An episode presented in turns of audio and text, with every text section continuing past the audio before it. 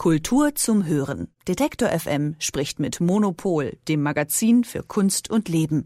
Jede Woche bei Detektor FM.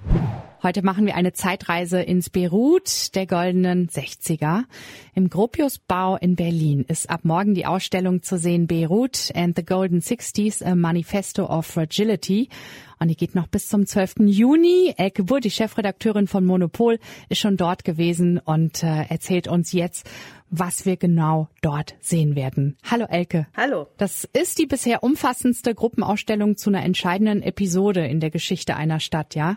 Und äh, was genau ist da jetzt zu sehen? Also das ist ähm, äh, eine Mischung aus äh, Kunstausstellung mit äh, so ein bisschen Kulturgeschichte und Geschichte. Das heißt, es geht eigentlich um die Kunst, aber es wird sehr schön immer eingebettet. Also das heißt, äh, man geht da durch und es gibt immer großformatige Fotografien, äh, wo man so historische Szenen sieht aus Beirut dieser Zeit. Äh, und dann sind da die Kunstwerke ähm, sehr geschickt integriert. Es gibt immer auch so kleine Filme und so. Das heißt, dass man sich wirklich in die Atmosphäre dieser Stadt äh, hineinversetzen kann und gleichzeitig dich, äh, äh, die Kunst kennenlernen. Also die ähm, Kuratoren Till Felrath und Sambadoui, die haben sich schon seit langer Zeit immer wieder mit der Stadt beschäftigt. Es geht denen darum, so aufzuarbeiten, was eigentlich der Beitrag äh, der, äh, der Kulturszene des Libanon zur Moderne ist. Also so eine arabische Moderne äh, herauszuarbeiten. Ähm, äh, Sambadoui kommt selber äh, aus Beirut, ist da aufgewachsen und äh, für den ist das äh, ein persönliches Anliegen und ähm,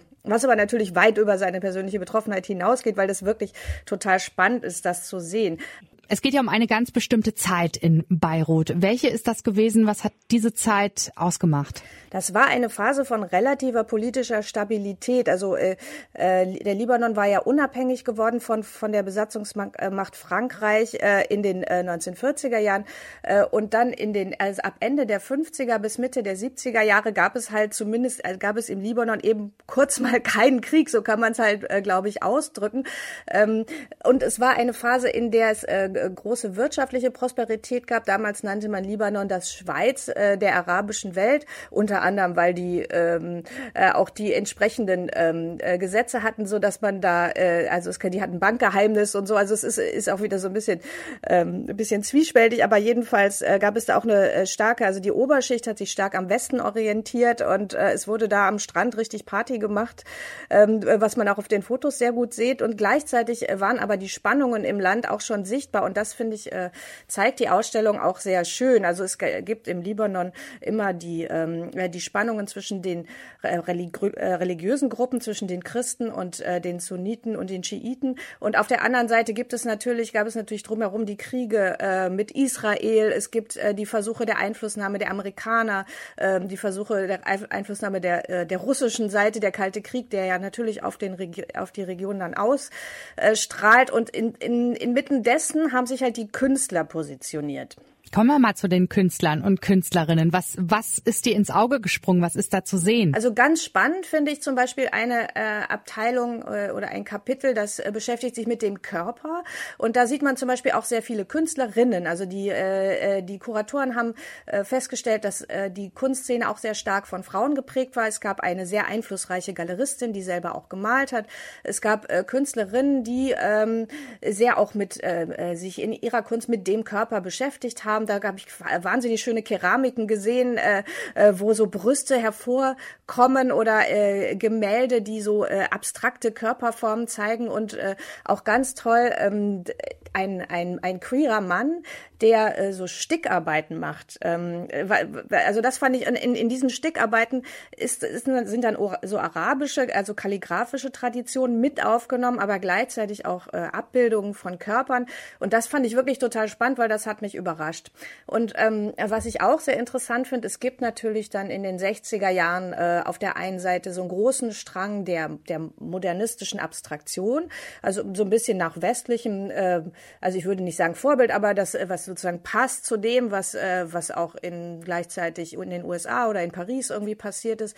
Und auf der anderen Seite gibt es aber auch viele Künstlerinnen und Künstler, die versucht haben, ähm, eine eigene arabische äh, Kunst zu machen, die praktisch, die man heute als postkolonial oder antikolonial bezeichnen würde und wo sie versucht haben, sich auch auf vormoderne Traditionen zu beziehen, auf phönizische Kunst. Ähm, und, und das finde ich total spannend, wie da eigentlich diese, ähm, diese beiden Stränge so nebeneinander, das haben sie sehr gut herausgearbeitet in der Ausstellung, so dass man sich dann auch ein bisschen vorstellen kann, was für Spannungen eigentlich diese Gesellschaft so in sich getragen hat. Und das sind auch Sachen, die einen ja bis heute total verfolgen. Also diese Frage irgendwie, worauf beziehen wir uns? Beziehen wir uns jetzt auf eine westliche Moderne oder, oder gibt es etwas Eigenes, was wir vielleicht äh, auch herausarbeiten wollen? Wo wollen wir hin? Also das, das finde ich total schön gemacht da. Der Mann, der gestickt hat, hat dich überrascht, dieses Werk. Gibt es sonst noch etwas, was du gelernt hast in dieser Ausstellung oder wo du noch mal dreimal drüber nachgedacht hast? Also sehr spannend ist auch, wie sie dann den Bezug zur Gegenwart ziehen. Also die Ausstellung beginnt am Hafen von Beirut und der Hafen von Beirut war eigentlich so das Sinnbild für das kosmopolitische Beirut, äh, wo halt die Leute alle kamen und gingen und wo, äh, also das war ja auch eine, das war ja ein Land, in dem wirklich auch viele Flüchtlinge von woanders kamen, in dem äh, äh Franzosen, andere Europäer, Amerikaner vorbeigekommen sind und ähm, gleichzeitig war, äh, kam über den Hafen auch, dann äh, gibt so ein schönes Bild von den äh, äh, amerikanischen äh, Schlachtschiffen, die da auch schon mal aufge aufgefahren sind, um irgendwie zu kontrollieren, dass auch alles nach ihrer Nase läuft. Und ähm, dieser äh, dieser Hafen ist ja schrecklich zerstört worden mit der groß, durch die große Explosion ähm, äh, vor kurzem. Und da äh, gibt es eine Arbeit von zeitgenössischen Künstlerinnen und Künstlern, ein äh, Künstlerpaar, die sich, äh, Künstlerduo, die sich genau damit beschäftigen. Und zwar steht man da äh, in einem großen Raum. Äh, um einen herum sind ganz viele Bildschirme und die zeigen Bilder aus Überwachungskameras aus dem Museum in Beirut von dem Moment, wo die Explosion kommt. Das heißt, äh, man, man fängt da an, also das ist ganz schrecklich, weil vor der, vor der Tür ist noch ein Brautpaar, was da Fotos macht. Drinnen sieht man Gemälde, die teilweise auch jetzt in der Ausstellung zu sehen sind, also wirklich die gleichen Gemälde, die die jetzt als Leihgaben haben.